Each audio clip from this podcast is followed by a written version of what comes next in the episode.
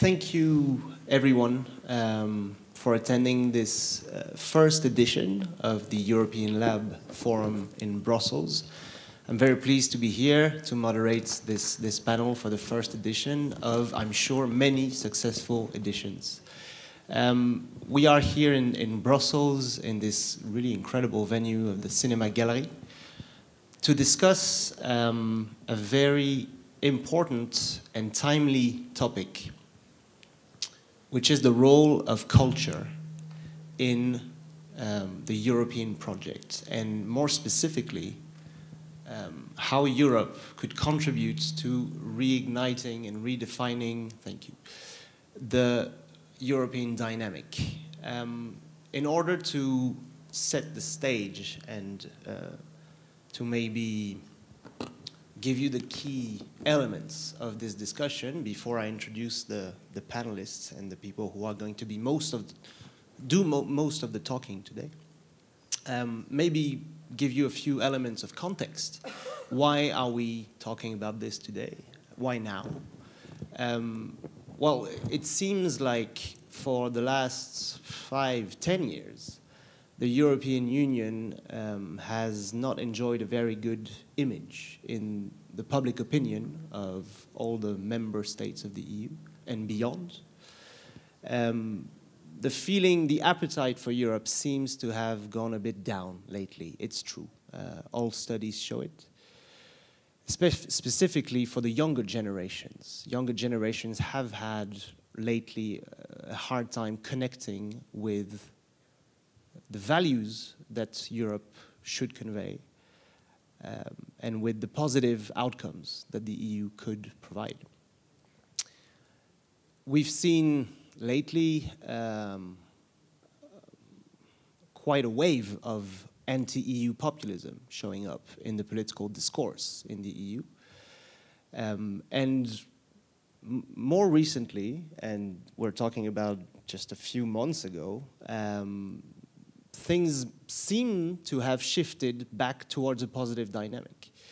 Um, yesterday, the president of the European Commission, Jean-Claude Juncker, said that uh, in his State of the Union, that thanks to uh, some electoral results, uh, for example, in the Netherlands, in Austria, in France, the EU has um, resumed a positive dynamic. But how is this positive dynamic going to be implemented, in fact?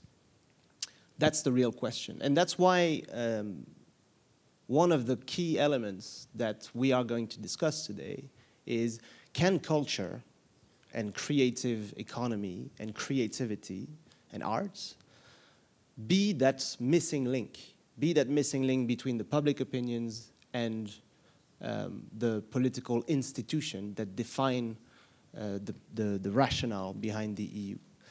Um, in order to assess uh, and, and discuss this topic, we have um, a very diverse and high-level panel today. I'm going to briefly introduce the speakers, and they will have, of course, later on uh, the opportunity to tell us more about what they do uh, on a daily basis.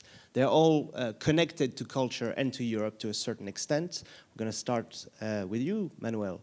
Manuel, you're, you're an artist, uh, you're an activist, you're Spanish, but you're based in the Netherlands, so you're a true European. Um, you started working more as a political activist in the wake of the Indignado movement in, in Spain, became an artist, and you, ha you have uh, founded uh, the Institute of Human Obsolescence. You're going to tell us more about what you do. Um, and your work is uh, both artistic and political and connected to Europe. Um, Sonia, you are um, the head of the House of Cultures of Molenbeek. Molenbeek is uh, a commune of Brussels. Um, your work is uh, the work of uh, a local cultural administrator here in Brussels, but you also interact with a lot of European partners because the House of Cultures of Molenbeek is involved in many European projects. And you're going to tell us uh, a, little bit, a little bit about this later on. Barbara, you, um, you work for the European Commission here in Brussels. if I'm correct. Um, you have uh, a very, very interesting perspective on how culture can be an important driver for the European project because your role in the European Commission is to supervise uh, the Creative Europe program of the EU. The Creative Europe program is the cultural funding tool that the, that the EU uh, has put together for cultural operators to work together uh, with a little bit of EU budget. Um, you will tell us, of course, more about exactly what you do and the kind of perspectives that you have on European cultural cooperation. Uh, last but not least, um, Maya, you, um, you are based in Belgrade, in Serbia, and you are the boss of uh, Mikser House, which is a, a, cultural organization that you will tell us uh, more about later in the discussion. And uh, sitting here, you are the representative of the, the only non-EU country uh, in this discussion, but uh, nevertheless a truly European country, Serbia. And you will give us the perspective of cultural operators in the Balkans and in Serbia in particular. Um, so as you, as you see, this, this panel is very diverse, it's very disparate, and it's uh, an honor to moderate it. My name is uh, Fabien Miclet. I am the coordinator of a, an initiative funded by the Creative Europe program of the EU called Live Europe. It's a network of 14 different concert venues in 14 different countries in Europe. Um, but enough about me. Um, we're going to uh, start this discussion, uh, if you don't mind. And I'm going to ask, um, let, us flip a coin. Who is going to be the first speaker I'm going to ask a question to. Mm, maybe we're going to ask Maya, who's sitting next to me, the first question. Um, so again, in this in this idea of, of trying to assess what culture can can do to reignite uh, the European project, you are based in Belgrade. You're based in in Serbia, and I'd like to know uh, how is how is the EU seen in in Serbia in the Balkans does it correspond, the, the vision of Europe, does it correspond to this very like vertical, technocratic that the European media somehow have um, labeled the EU, you know, this, this technocratic, bureaucratic approach? Or is, is the public opinion in Serbia uh, seeing the EU differently? Well, it's still this romantic image, and usually the, the relationship towards Europe is also uh, indicator of your political views as well, because usually people who are open-minded, proactive, progressive, they, they kind of tend to look up to Europe and the moment where Serbia will become legitimate part of, of the Europe, though many intellectual circles already and creative and artistic already feel like being very much part of the Europe. Um, we before also it determined the political context because we used to have you all remember Milosevic, the whole conflict between uh, Serbia and the rest of the world, of course, Europe as well. We are now, for the first time, in a very schizophrenic situation where we have uh, the head of the government is basically a radical, former radical party leader with completely transformed um, attitudes and actions playing very pro-European on the outside, and not just playing, but actually taking many actions that are alongside the, the political agenda of the euro, but in inside still keeping uh, sort of the dark ages. Mm -hmm. So culture suffers first. That's why the expectations, because of course the lack of any kind of support, the lack of any kind of national strategy when culture comes in mind, uh, obsolescence of many public institutions dealing with culture. So Europe remains this kind of image of hope and savior to many cultural um, I mean, initiatives and so on. In reality, of course, you know the figures. You just told me what small percentage is still funded. So, we'll, we'll so not many are actually uh, realize in reality getting that support so that becomes a huge field of frustration for the local scene Interesting. Well, we'll we'll touch back uh, a little bit deeper on these fascinating subjects later because there's so much to say. Um, but but bouncing back, you know, from outside the EU to immediate Brussels situation because Brussels is also, you know, the, the capital of the European Union where the institutions are based. Sonia, you work in Brussels. You run uh, this House of Cultures and Social Cohesion of, of Molenbeek in one of the territories in Brussels uh, that unfortunately lately has suffered um, unjustly, mostly, from uh, bad media coverage. We all remember what happened a, few uh, years ago. But doing what you do in Molenbeek, and you're going to explain to us what you do, you also are actively involved in European cooperation. So can you maybe tell us a little bit uh, at first uh, of, of this experience you have in, in running European projects? Uh, well, I'm going to start uh, with introducing the role of our work in Molenbeek. So I work there since 2006. Uh, this is a, a, project from the municipality of Molenbeek. So we, uh, we work for the commune, the municipality of Molenbeek. Um, so uh, our aim is to bring together people uh, from different communities, different cultures, and different social backgrounds also. Uh, so besides it aims to improve the social inclusion of the inhabitants of Molenbeek. So we know that after the episode of terrorism, we suffered a lot um, through the media um, with our image, and so it makes sense for, for us uh, to uh, valorize um, so our, our work, our projects through European projects also.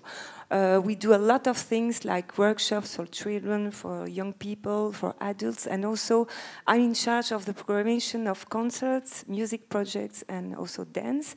So uh, this is, um, I can say, a tool uh, for the dialogue between the people and also to bring the people in our house and to give them other perspectives uh, than bad things. Uh, it's very important to fight against this bad image with our tools, with this nice house, this nice theater that we, we use every day. And uh, for us, the urban dimension of cultural projects that we have developed and that we continue to develop with uh, a lot of projects, I'm going to give some examples. Um, so it's a good way to offer a new perspective to our target groups. And our target groups are young people, especially young people uh, from different communities, uh, especially uh, from Morocco, uh, from Algeria, a little bit from Tunisia also, but oh, we don't have only people from Maghreb. We have also people from Pakistan, from Africa, from Europe, from Spain, from Portugal. So we have a lot of communities. And what is important is to create uh, a dialogue between uh, these people, uh, an intercultural dialogue. So I think that Europe can, can play a role in the intercultural dialogue, so with all the projects that we developed. Um, so I can give you the example of uh, Opéra de Quartier. So in 2006, when we opened the House of Cultures, we had a nice project of to create an opera in our neighborhood with young people, but with people also with different ages, like uh, adults, children. So we mix all the people, and uh, the aim is to create a dialogue and after we uh, we had the, the, opportunity to, to have funds for, from Europe uh, to make an exchange between other uh, projects, other opera uh, in Italy, uh, in uh, England, and so on. So after we, we mixed all the these young people, because the other projects were were also mixed with young people ages, and so the experience was to uh, to, to meet all these people and to share the experience of this opera with the same topic, but another way uh, to, to, to build it, to create it, and also to mix all these experiences.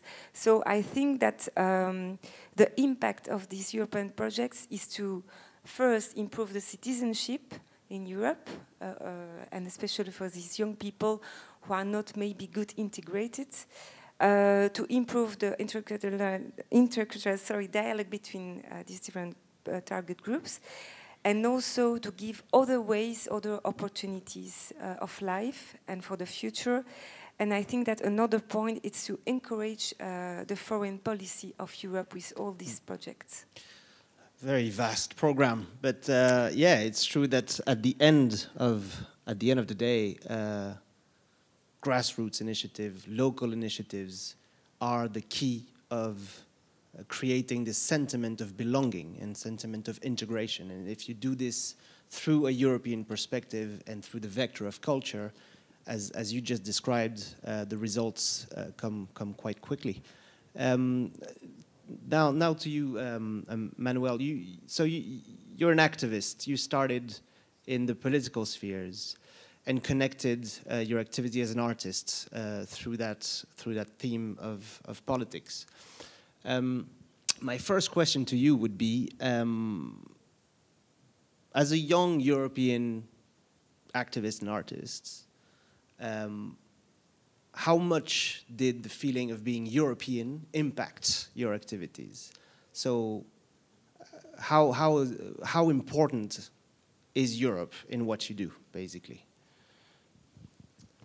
I think my, my first take as, a, as an activist in Spain with Indignados, it was perhaps on, on the lack, based on the lack of a cohesive movement in Spain. We, we, did, we did have a disenchantment with activism in general, but also with the European Union. So it perhaps started from the shared disagreement with how things were building up in Europe. But then we also found the cohesion in the form of a movement. So also going outside of the institutions, we found this, this shared culture um, within the, the, movement was really good to visualize and, and, to somehow form some form of collective representation of this shared disagreement or, or lack of cohesion.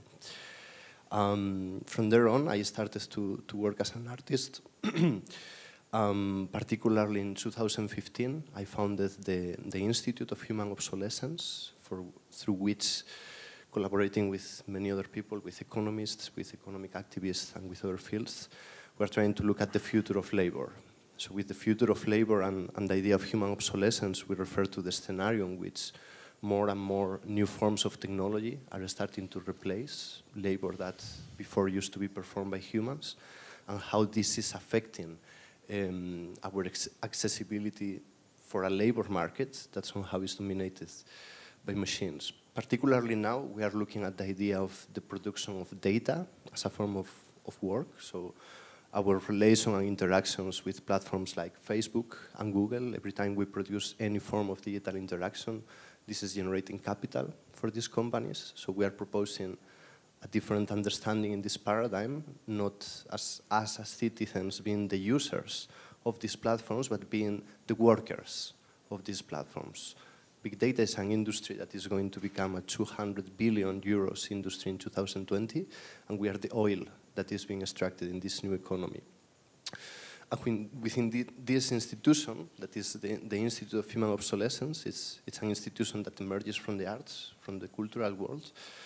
Um, but we are also now working in the project of establishing a data workers union, that again is about instituting some form of collective organization on which we are trying to, it's, it's a kind of parallel line, on which we are trying to, to build a platform through which reclaim our rights as citizens in the digital sphere, and at the same time to rethink the form and conception of what a labor union is. And I think I, I, see, especially in Spain, but I think it's widespread in Europe, a lack of, of power of the workers' union and a lack of trust of the citizens towards the labor union. So I think now this context of, of reshaping our relation to work gives an important ground to, to rethink what the workers' movement is, how it organizes, and also being perhaps the, the workers' movement, one of the things that as Europeans it has historically mm. united us.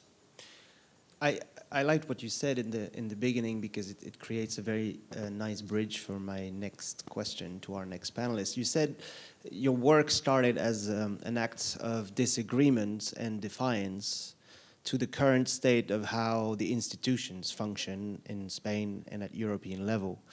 Um, and this is something we hear a lot, and um, that I also introduced uh, earlier in this panel. Um, but it's true that not a lot of people know what Europe does and what the European institutions do for culture. And Barbara, you're here on behalf of the European Commission. Uh, your work involves um, supporting uh, the exchange and the circulation, the cross border circulation of works, of artists, of cultural operators, and it's sometimes underestimated. Um, mostly, uh, your responsibility is to try to uh, foster what is called the Creative Europe program. Can you tell us, just to start to begin with, uh, a little bit more about, about that program and how it impacts the message that the European Commission sends to, to the people? Thank you. Um, I've heard a lot, and I've already taken a couple of notes from, uh, from my other panelists. Uh, the European Commission's role is, if I may say that, broader than just a funding program. And I would like to stress that uh, at the European Commission in my DG, uh, for amongst others, uh, responsible also for uh, education, youth, sport, but also culture, amongst those very citizen centered policies.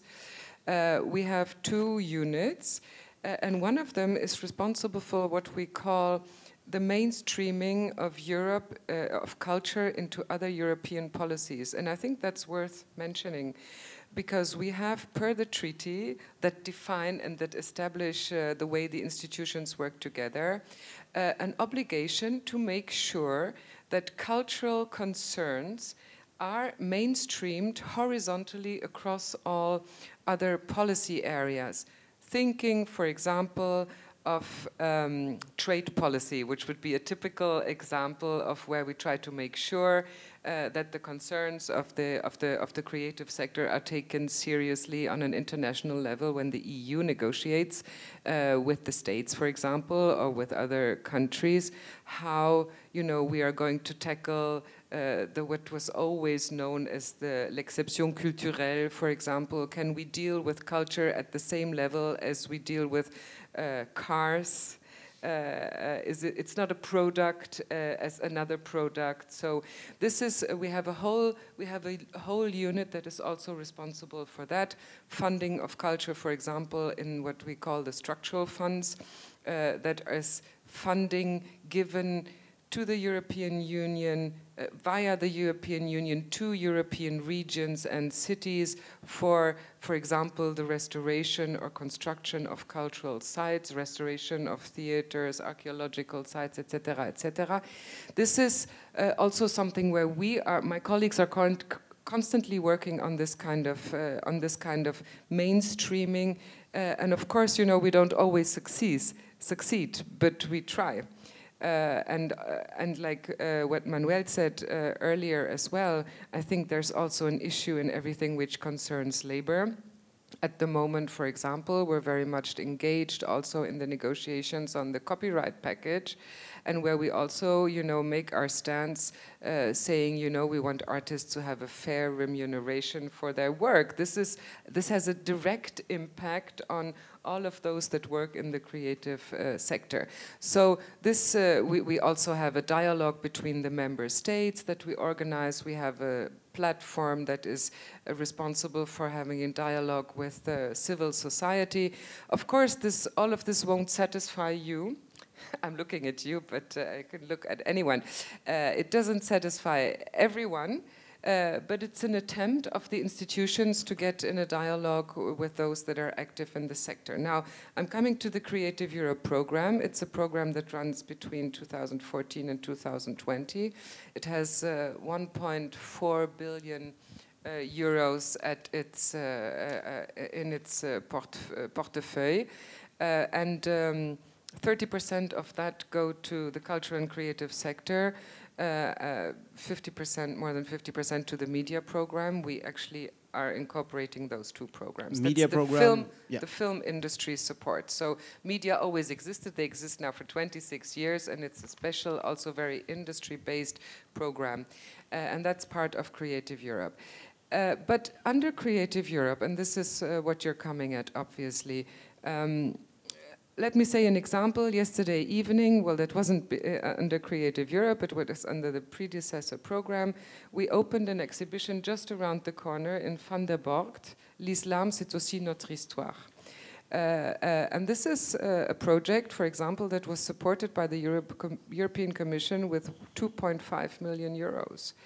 Uh, and I think, you know, sometimes uh, when we talk about the negative image of the EU, it's also sometimes we should we shouldn't be shy to say that we also do this kind of thing.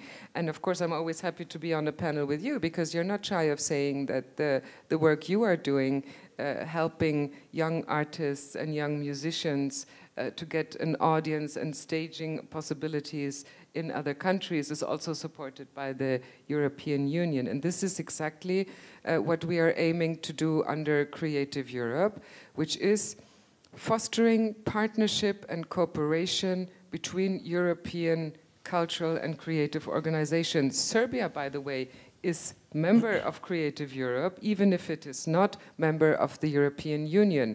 So we, we have a lot of really nice organizations from Serbia that are bringing a lot of fresh wind, I can tell you, and, and a high level of innovation to maybe some, you know, older established organizations in Western Europe. This is the core of what we do.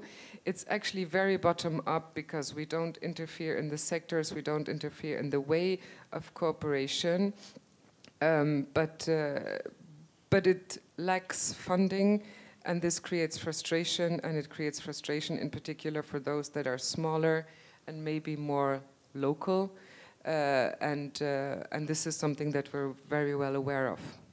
Thank you very much for this very broad insight into what you do at the European Commission. If I may just add something before I give back the floor to, to you, Maya, and you, and you opened that, that line of, of the second question that I'm going to ask you about, about Serbia.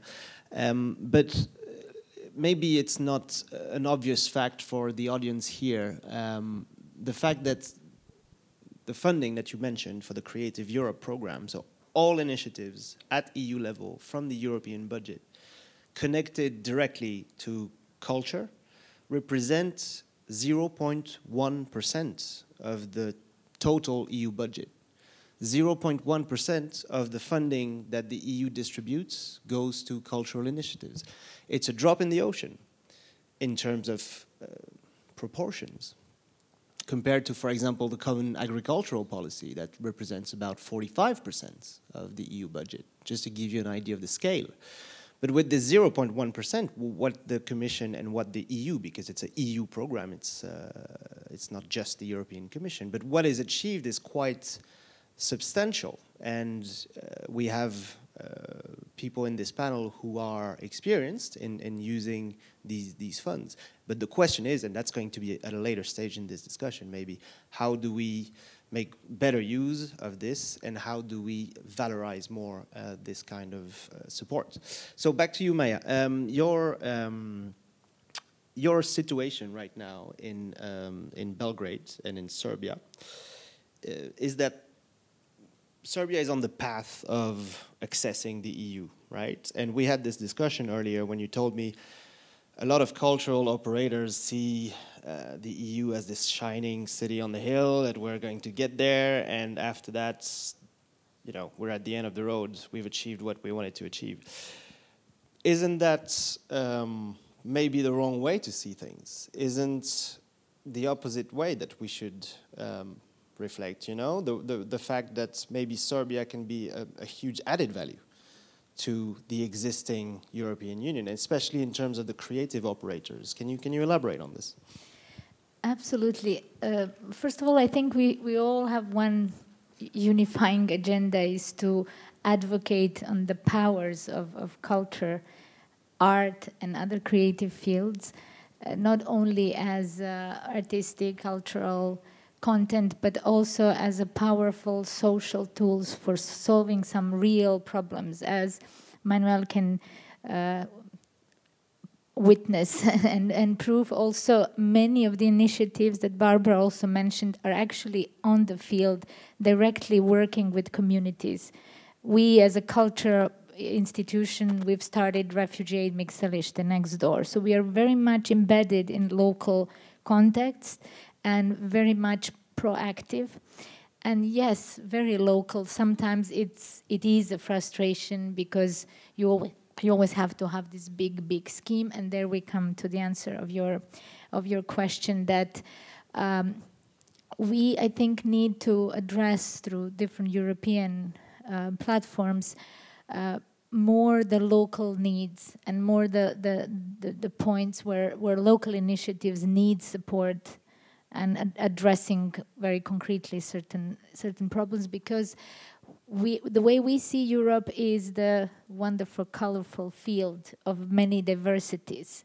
And that's basically yes sometimes it is perceived as the destination. We should all work hard and achieve or reach that imaginary Europe and somehow blend in into this unifying and a little bit um, losing the identities. So, so Excuse me, I, I have to ask the question. Do, do, you realize how fascinating it is to hear a speech like this? Um, one year after, uh, not, not uh, a little bit more than one year after Great Britain decided that EU was a waste of time, resources, and energy, and they wanted out, you know? Do you, do you realize how fascinating the contrast the contrast is having this conversation in this context? Like, but just it was just a, a remark. yes, absolutely, because then um, it's uh, also uh, that you when you talk to intellectuals, artists in Croatia, in Serbia, in Bosnia, especially I'm stressing these areas which are sharing the same language, almost the same culture. Uh, we do feel in the Balkans that we are kind of inseparable part of, of Europe but maybe sometimes we are frustrated that we, we, we haven't reached yet Europe. And I think it would be very much uh, encouraging to, to develop certain um, projects or programs that are really addressing some local, local issues. It seems that this is a key topic in this discussion, huh? the local versus European how do how does Europe act at local level for culture? Uh, so I'm turning back to, to you, Sonia, of course. Um, and and I had this question for you that that uh, I think is, is is one of the things that we should also address in terms of the image that the EU projects. You um, operates a cultural organization in Molenbeek, in Brussels, in the capital of the EU, a couple of metro stops from the European Parliament and the European Council and the European Commission. Um, yet somehow, uh, a lot of people who live in this city, especially in areas such as Molenbeek, but you know Saint Saint-Josse and, and Schaerbeek and other communes, uh, somehow, if you talk to people in the streets, um, feel disconnected from what's going on in the offices of all the decision makers in the EU. Work like the work you provide could be it's a, it's a panel on culture, guys, so we can listen to a little bit of music. It's, it's absolutely no problem. So work such as the work you do, do you think it could help bridge this communication gap between the EU? Sometimes the EU has a, has, a, has a hard time conveying the right messages, especially in Brussels. Do you think the work that you do could, could play a role in this? Yes, of course. Um, I'm going to, to, talk a little bit about my experience within the Youth in Action program.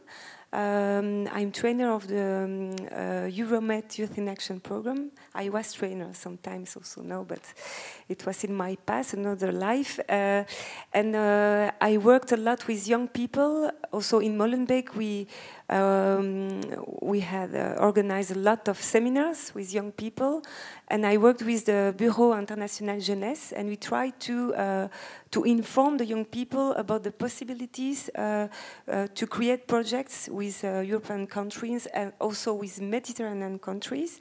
So for us, it was important to organize that. But I think that the youth organization uh, was a threat about Europe because when we said that we, you have to apply for this project, you have to uh, to fill in an applying form and to make that, that, and that, I think that they, they're scared about all what they have to do uh, to access to this program.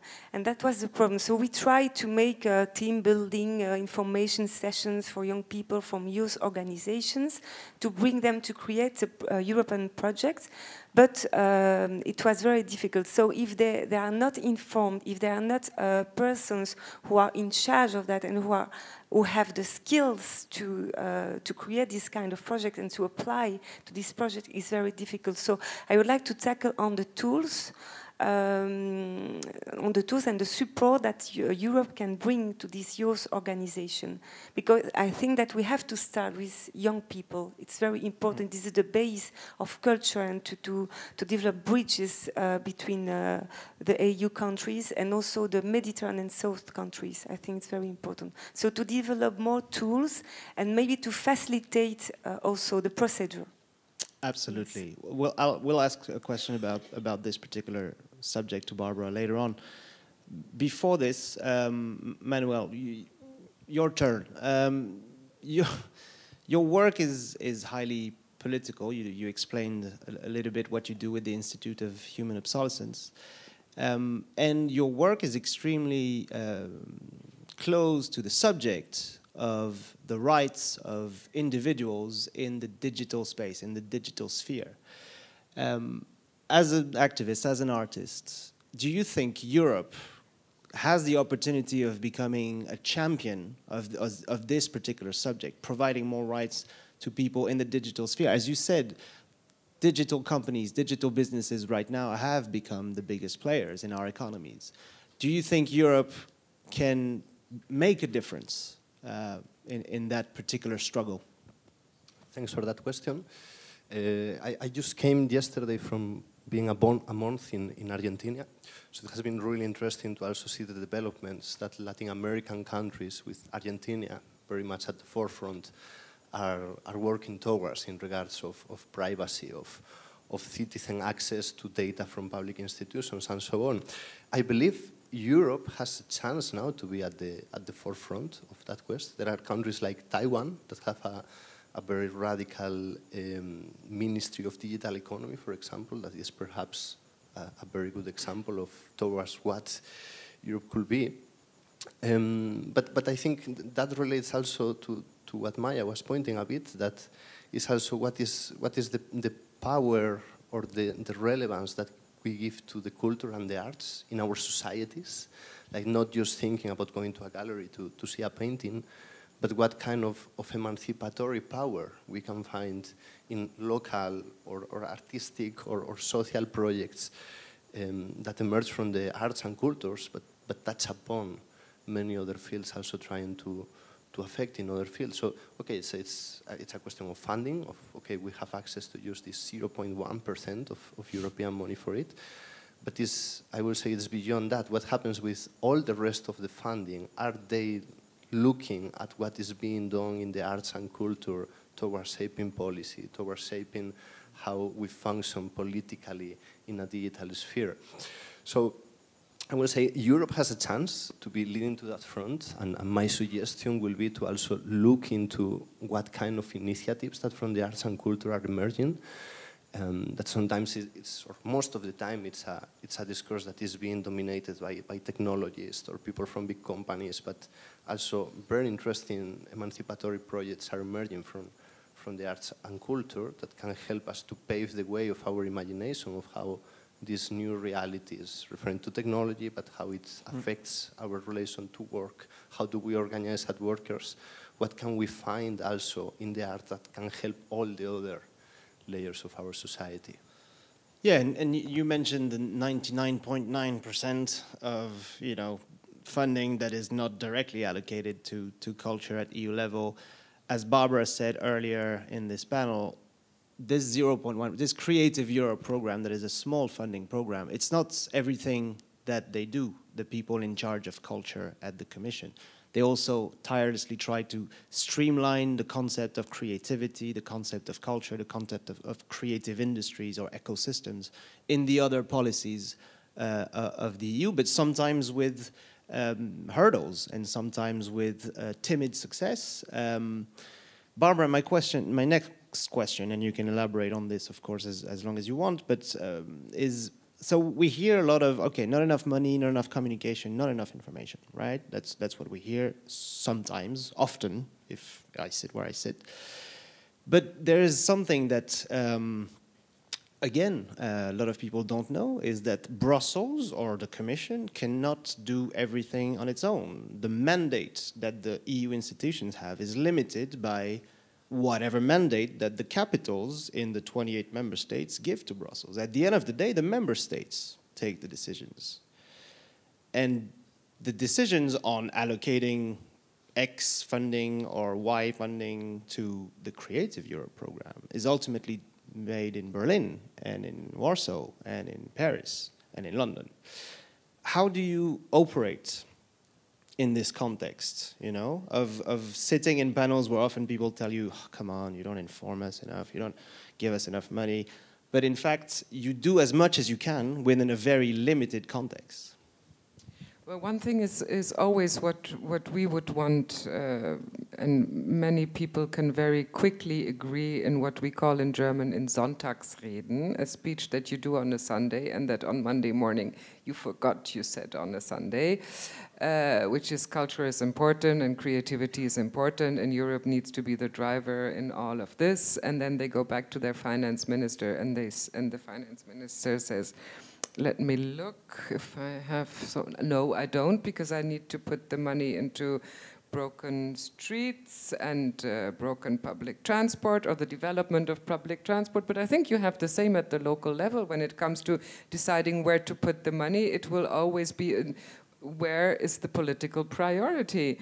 And and there you know this is I, I I said I would do that. There we have to turn around and say how can we make sure that the institutions that are responsible not only for funding but also for taking culture and creativity as seriously as we all think it is, what is our role and our responsibility of making sure that they hear this? How can we make sure? I mean, it's it's it's a, a sad story, but I have to tell it all the time. It's we're being asked to say, what do you contribute? How do you contribute? At the local level, I guess probably it's not so difficult because you can really see young people in Molenbeek working together, creating something together, and afterwards basically not hitting themselves, right? Because they're creating something together. They're in a dialogue. You have this intercultural dialogue that you very much uh, um, foster. And we have seen now in the last years uh, that this is something that we need to do more also again at the European level. Uh, but this is a very concrete result. And Fabien, you, you mentioned it rightly.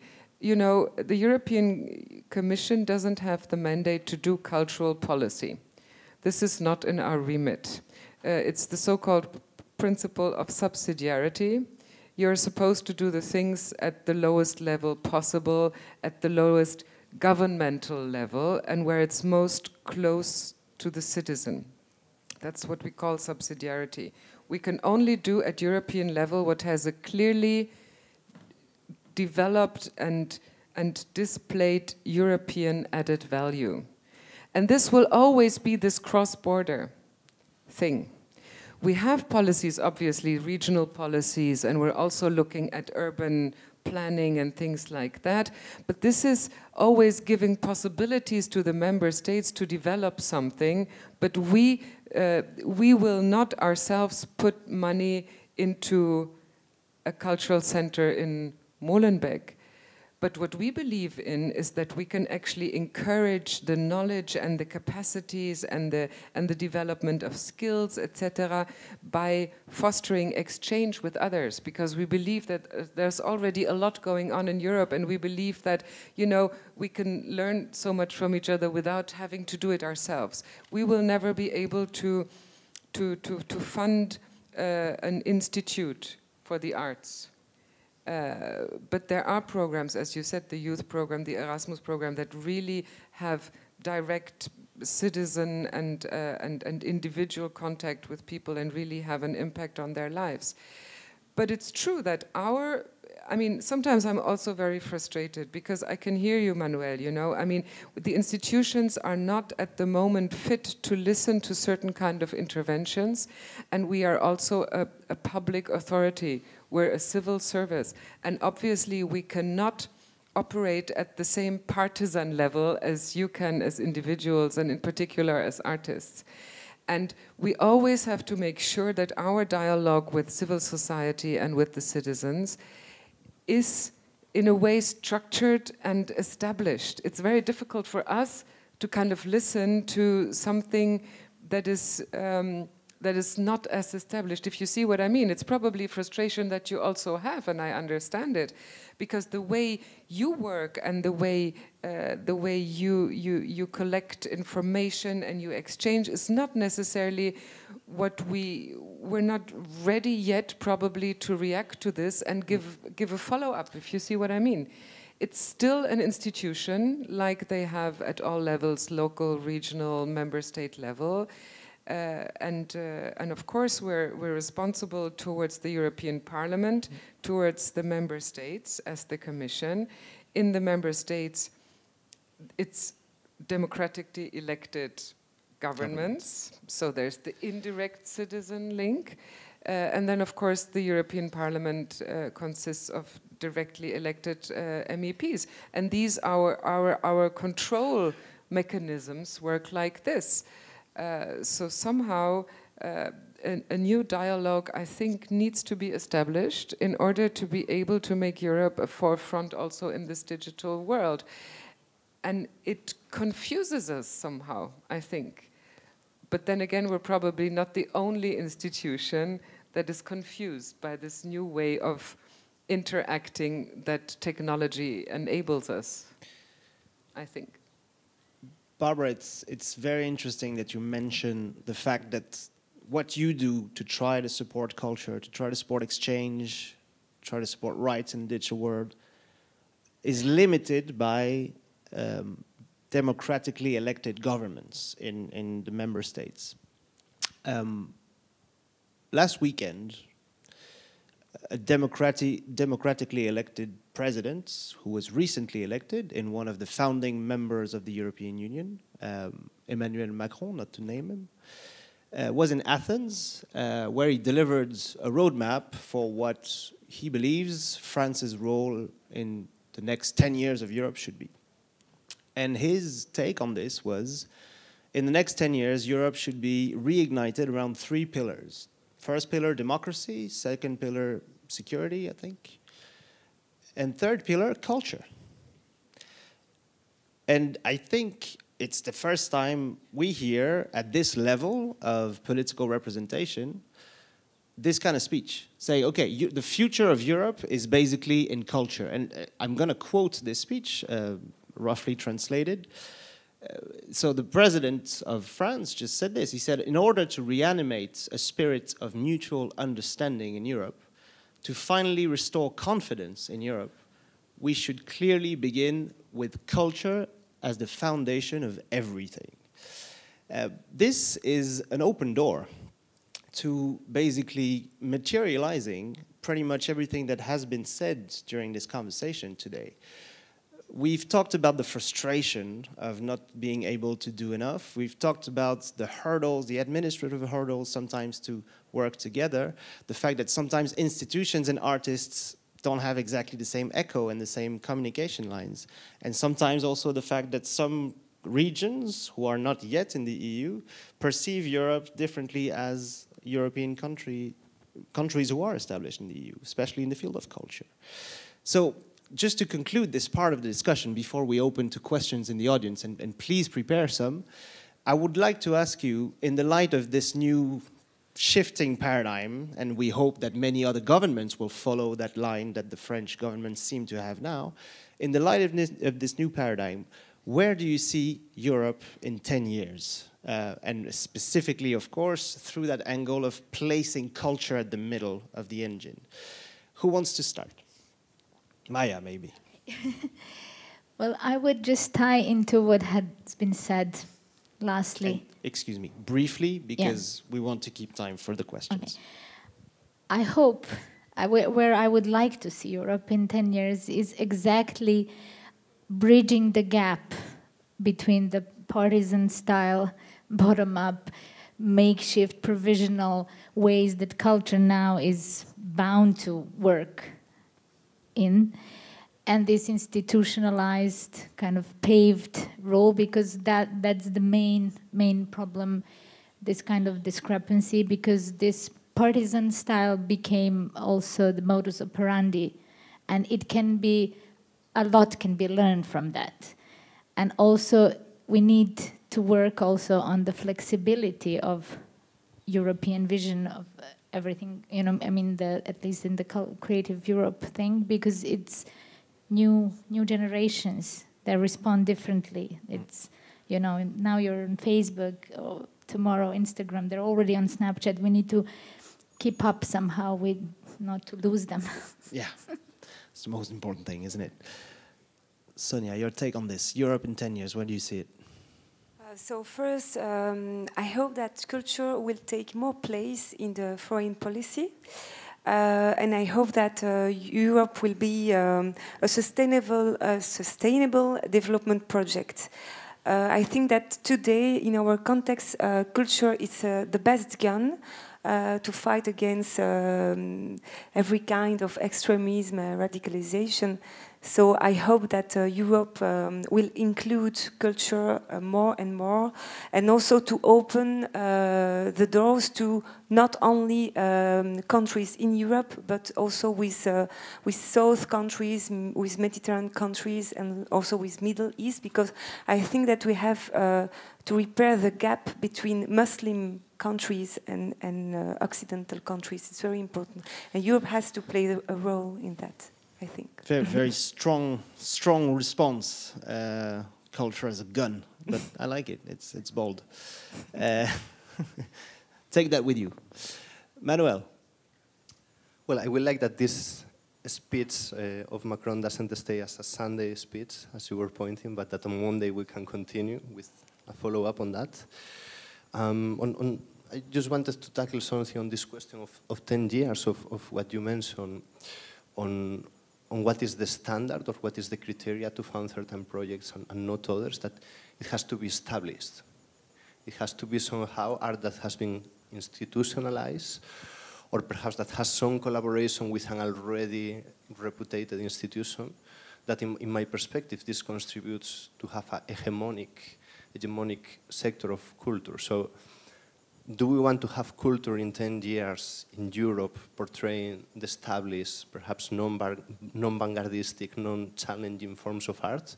Or how can these institutions break this gap that was also pointed in many other levels to, to try to look at what is being done from below this, this radar, how to look at the non-established, at the, the things that do not fit in, in how culture is supposed to be. I think if if we want to have a, a, European culture that challenges what culture is and can be at the vanguard of culture, we need to bridge that gap in order to also showcase that it's not just about 76% of it's about economy, the mm. European Union, but to raise the importance of, of art that is relevant and challenging itself. Um, in the future, and, and, it's a bit linked to, to the discussion also on how to link it to the local or to the partisan or how not to keep it in this institu institutionalized uh, dynamics. So let, let's hope um, let's hope that we don't have to face this Monday morning hangover then. Um, Barbara, we're going to finish with, with you uh, on the same question. From your perspective, from where you stand, and from everything you've, ta you've taken today in this discussion, uh, where do you see, or where do you wish to see Europe in 10 years? I can always wish and I can always dream. Of course, you know, you mentioned earlier um, the State of the Union play that uh, our president made two days ago, by the way, um, where he said, let's celebrate uh, our common our common. We're talking about Mr. Juncker here, not Mr. Yes, Macron, right? Okay. Uh, our common cultural heritage, but that was obviously also a link to what uh, uh, Emmanuel Macron has said, even though our president has not taken it up to the same level as uh, as the French president did. Um, well, I mean, in, in 10 years, if, if my dream were to come true, and that's what we're working for every day, uh, is to have a more coherent approach when it comes to culture in 10 years' time, not only in terms of funding, but also in terms of policy. Consider right it's the, the rightful place of culture and creativity in a European society for the development of citizens, uh, for the well-being of citizens, because I'm strongly convinced that it is like that. Surely, we can discuss that later. We have to work on, you know, why we need established organizations to make a contract with. Uh, that's it's just the financial regulation uh, that uh, that demands this. Uh, but to be more reactive to, as you say, avant-garde and less uh, less less established organizations. Although I have to say that now to be really complete, you know, we're not only looking at established art. By the way, we're not even looking at the kind of art in the projects that we are supporting. It's just the fact that you need to have been established for two years. Then afterwards, we don't say, and there's nothing, and I would really like to rebut this already, so you don't go home with this idea. We don't just fund those that don't challenge us because we don't look into the content of the of the project before we fund it. It's a question of how can we support a network of people that are that don't have that don't have a company or that don't have some way of making a contract with them, a, a, bank account where you can actually then pour the money to support them. And we've had projects like that that was really complicated because of what you said, you know, because they were doing uh, activist uh, activist action and, and they were very flexible and they, they went all over the place, etc. And it was very avant-garde. And then we had difficulties, you know, having to fit this into our financial regulations regulations afterwards. So I would like us uh, to be able to respond to this, uh, this also say very young generation reality that exists today where we are not yet. Uh, and uh, and I would I would not like to to see uh, the economy versus the art.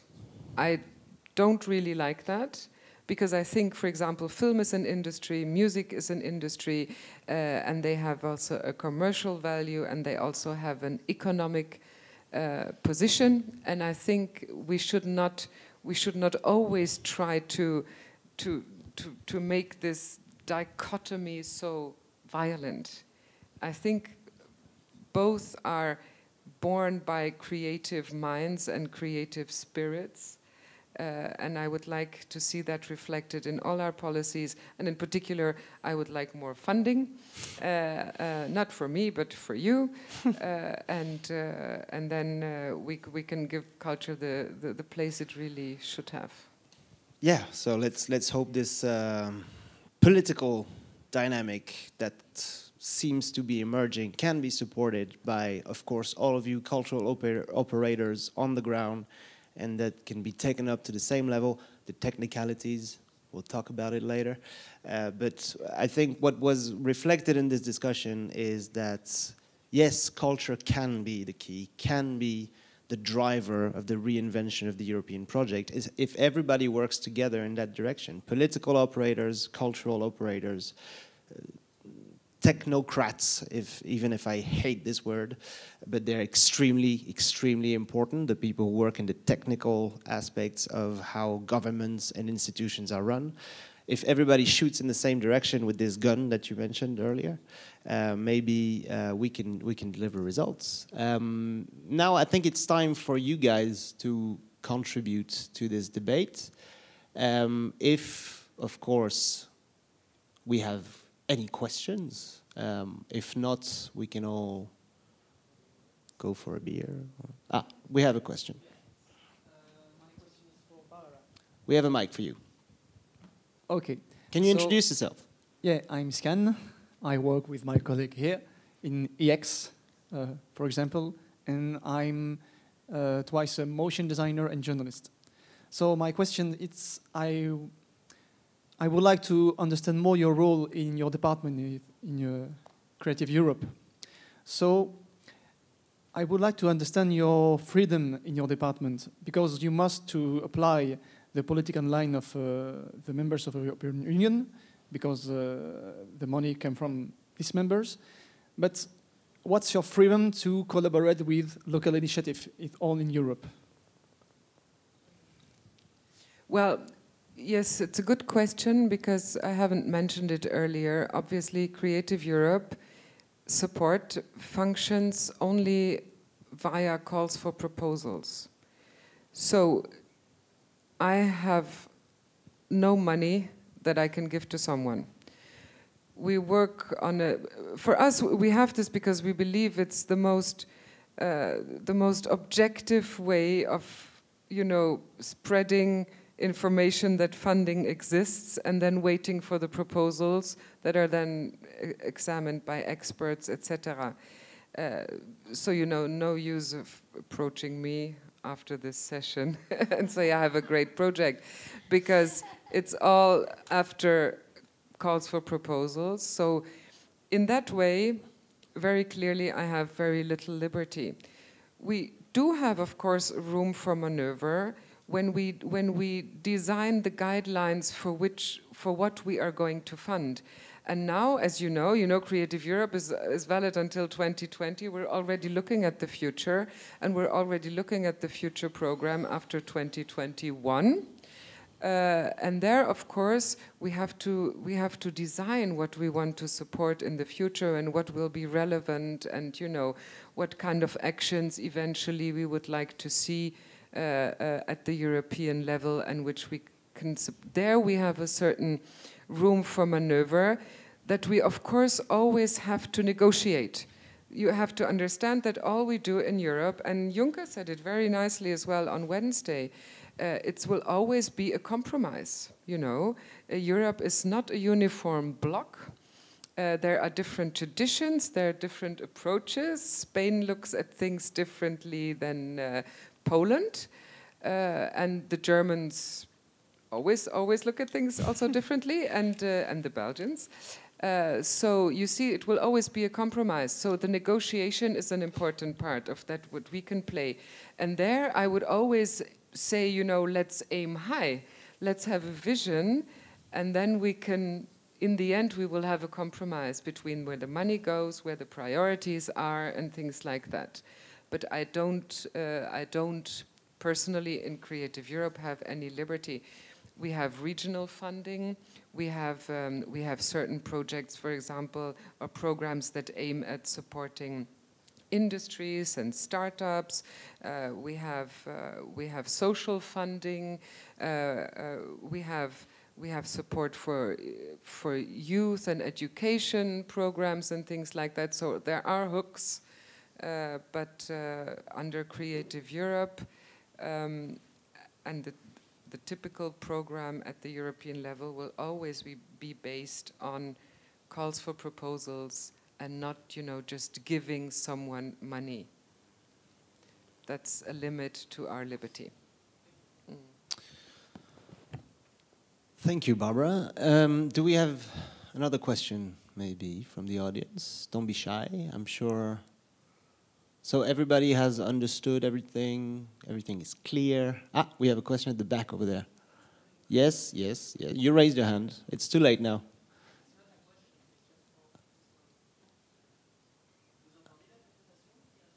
That's a relevant question. Les questions peuvent être posées en français. Je peux les traduire. Donc, j'entends que vous avez une question par là, mademoiselle s'il vous plaît. Élise, juste au fond là-bas, tout au fond.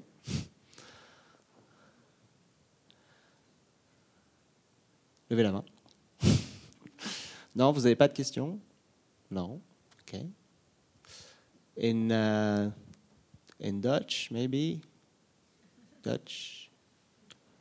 Serbo-Croatian? Spanish? French? Okay. Uh, maybe I'll, I'll ask a question uh, to the panelists then. Um, so, I, one of the things that we heard a lot today, I think, in my opinion, is the question of funding. Uh, it was very often on the table, funding. So how much money, uh, what for, at which level, the subsidiarity thing that says that some funding cannot be brought at European level and should be brought at local level. Funding, funding, funding. Um, but could we make maybe an exercise here in uh, trying to project ourselves in a world, and especially in a Europe, where the public funding approach will drastically change in the next few years? I mean, Angela Merkel is going is probably going to be re-elected in Germany in a couple of weeks, and the approach that the German government, the conservatives in Germany, have and always have had and will have even more in the future is okay, uh, enough spending. They don't like to spend public public money, you know. So uh, if we reverse the perspective, and I mean, it's not all about you know what the Germans are going to do, but maybe also the French. You know, uh, Emmanuel Macron, despite what he brings to the table in terms of ideas, he also tightens the the ropes in France. So, uh, what can we do to again place culture at the center of the European paradigm and and and really have culture as a driver of the European projects, but without thinking necessarily about funding projects, you know? Because there are many other ways, many other ways. And I think, for example, Manuel, what, what you do in, in artistic expression and in trying to raise awareness on topics, are you, are you publicly funded? Is the Institute of Human Obsolescence funded? It's not, right? How, how can we reflect upon this? Like, is, is money the issue? Is money the key? really? Or ideas? I will say the key is the idea, but I, I will be cross also some idealist and naive perhaps. Uh, my, my, student debt keeps building up to keep the project running. I'm still a student too. Um, it's somehow related in funding, but not intrinsically about money. I think in, in the table before in the lunch we were discussing of the, the procedure to apply. So if I will consider now within the institute to, to apply from, from a European subsidy, I will also have to think, okay, do I have the time and resources to have someone in the studio uh, making one of these applications? I think that, that's something that, that we shared before. Maybe, you can share later how it is for you, but it's, it's perhaps not just a matter of if we get the funding or not, but if we can already invest the resources in order to, to access uh, this system of, of of cultural subventions from Europe. Perhaps, Maya, you want to share how was your experience on that? Well, when we were discussing, uh, when you, Barbara, mentioned that you're often asked within European Commission what does Creative Europe does do for, for the overall. I think we should also uh, talk a little bit about sustainability of projects. What we witness also with the very small experience in Serbia is that many projects are being written for the purpose of the application and then they die. And that's probably not doing any much favor in giving you proofs of impact and you know what what does creative Europe do. So I, I don't know how this can be addressed, but maybe to look and analyze, maybe Europe, Creative Europe should start a project of mapping culture agents, mapping in existing initiatives. And when I talked about where the where, where the support is needed, I meant kind of an analysis of uh, existing cultural sky and supporting initiatives that already prove mm. that they are ready to invest their enthusiasm, their naivety, their resources, and, and work even without money, but could really use some money. Absolutely. Isn't it the trap sometimes? You know, like there's a little bit of money, and a lot of organizations just look at the money first and not at the content of the projects first, the ambition of the projects, the European added value of the project. So so often do we cross the path of uh, specialists in grabbing EU funding who tell us, yeah, last year I worked for 15 or 20 different projects and my success rate of application is 75%, so I raised like 20 million. Well, no, congratulations, but, but, what have you achieved? Mm, raised money. Maybe yeah. that brings back the discussion to the level of Uh, of course, de designing the evaluation process, we need to have all very facts and so on, but maybe we should add another layer to the evaluation process that is somehow analyzing, I don't know, the results or the impacts certain I'm, projects I'm, I'm sure it exists, but maybe maybe Yeah. maybe it's also a matter of mentality and approach to just funding. Do we have time to go further in, in this? Maybe, unless unless there's another question from the audience. Come on, ah, there's one in the middle. Do we have a microphone for the young woman in the middle? Yeah. Please introduce yourself. Euh, tu m'autorises à parler en français Absolument. Alors, Je suis Frédéric euh, Joly, je travaille pour Artifarty. Euh, je voudrais réagir euh, à ce que disait Maya à l'instant et euh, dans le contexte où il pourrait y avoir euh, un design de, euh, du prochain programme Europe Créative après euh, 2020. Si c'était possible de sortir du cadre coopération, plateforme, pour laisser peut-être la place à un champ libre, un concours libre, pour laisser des gens qui ont déjà des initiatives intéressantes et qui ont une portée au sens européen et même dans le, une portée dans le, le, sens de l'Union européenne pour pouvoir proposer des projets et donc euh, potentiellement euh, gagner, mais en dehors des carcans qui sont quelquefois trop euh, fermés et qui ne laissent pas la place à des jeunes porteurs de projets. Thank you, Frederic. Was that a question for Barbara, for Maya? For Barbara. For Barbara. Barbara, you, you speak French fluently. You've understood this. Maybe I can translate very briefly for those Yeah, of the you. who question Ah, was okay, go ahead. yes. The question was whether, um, uh, as we're focusing under Creative Europe very much on cooperation, that there are organizations that are actually established and working towards Europe uh, that would need and are often born by young uh, young people. Uh, if there could be a space in a new program that would actually allow the support of such initiatives, like a free space, you know, I'll be, I'll be realistic. I don't think so. Um, I don't think so, but I'd like to. But I'd like to say I'd like to give it back to you as well. You know what I would like to see rather, instead of between an organization that works, say, with the European spirit. Uh, and the one that organizes this day today is certainly one of them. Uh, and Europe, there's still many other layers, you know. There's still many other governmental layers.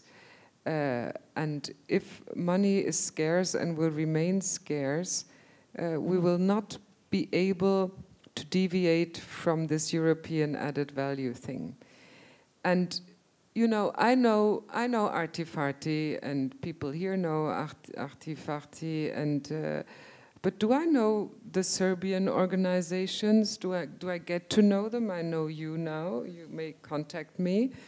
Uh, I don't. We have a whole network of Creative Europe desks that are desks that are responsible for informing on on uh, funding possibilities that are much closer uh, to to the sector in a certain country, but the continent is so vast that you know it would be profoundly unfair uh, to you know to say I, I know one and I don't know the other and that I'll support this.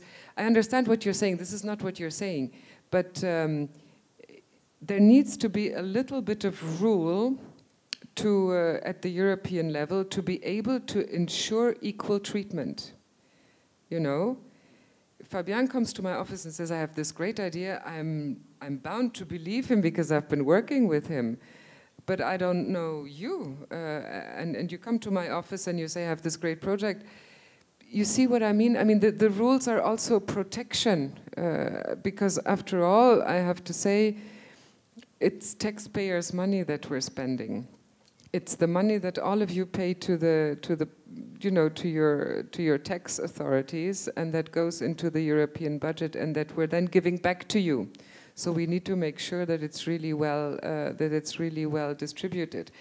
I know that it's still not what you wanted to say, but um, I have to insist. Uh, I have to insist that there will always be certain rules. Uh, although I understand that there may be a need for organizations and for initiatives to be just continuing, to be just sustaining their activities, to avoid this kind of one off thing. Because, on the other hand, you know what we're also hearing, and I'd like to share this with you. I hear a lot that we don't do enough for the small experimental organizations, that, you know, it works a year or two and then for various reasons doesn't come to a concrete result, which is not a disaster in itself. Uh, but do we focus our money there? Is this our role at the European level? Would that not rather be a role for the region, the, the land or la région or, or the member state that can much closer look and identify, you know, what is necessary? I would really much more like to see complementarity between the European funding and the other sources of funding to say, okay, listen, you know, you're doing a great job uh, we will support you. If you get European money, we'll put the money you need with it, you know, automatic things like that. Or, for example, what I also very much would like to, to encourage, and we're working on kind of a mapping, mapping at least on this, is kind of where do, for example, German, some German cities have some seed money uh, to allow for traveling, for example. You're looking for a partner in another country, uh, and you have to go to this and that festival, but you know you have to first buy your plane ticket, and if you don't want to sleep on the couch of your friend in Brussels, you probably have to go to a hotel, uh, and then you have to, you know, in order to create a partnership, you need a little bit of money, and that is sometimes what's missing. And if that could be found, you know, to to to to to, to evaluate if there's an option somewhere else, and to allow for traveling uh, and things like that, to start a project, uh, to to get it off the ground, and when it's then a little bit more clearer. To, to then you know go ahead the cross-border dimension i'm afraid will always be the case it will always it will always be a necessity even though, uh, uh, even though you know, we can think of uh, scaling up certain certain sectors or certain certain organizations, but that's not really our role, and I'm afraid it won't it won't become our mandate B because for that, that's the so-called subsidiarity test. Mm. We can only do what we can do best at European level. Yeah, that's that's a bummer on this subsidiarity. but it's it's important because you know the, the treaties of the European Union were signed by governments who have powers and don't want to give all the powers to an international organization called the European Union. At the end of the day, it's it's normal.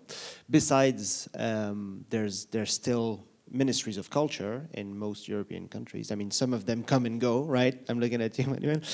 Uh, some of them just decide from one day to another, ah, it would close down, like in Portugal a few years ago.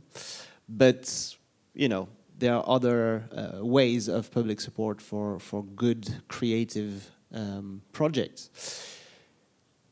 Who else wants to ask a question? Maybe a last one, otherwise I can wrap this up.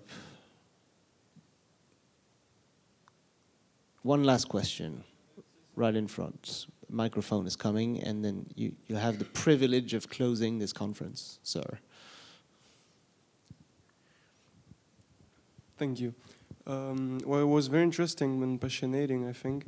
Uh, what I would say is that I think that the added value of culture often is to think out of the box, and creating a box to uh, to fund uh, cultural projects may be, in a way, paradoxal. Okay. Can we can we finish on this? This is uh, great. Too bad. this is great because actually we're supporting people to think outside the box, and then we want them to enter into the box. So this is our paradigm. So but it's it's, it's, it's exactly it's chicken chicken or egg paradox. You know, how do you create the conditions for people to have the resources to think outside of the box? Um, and maybe we can. Uh, take this very interesting philosophical experiment with us as like a closing statement. Thank you very much for that statement. Of, of this conference. I would like to, of course, uh, thank all of you who came to attend this discussion. Uh, I hope you had a good time. I thought, uh, I, I, hope you, you thought it was, a, it was a strong discussion. I thought it was a strong discussion, and i am taking a lot of stuff uh, with me from it.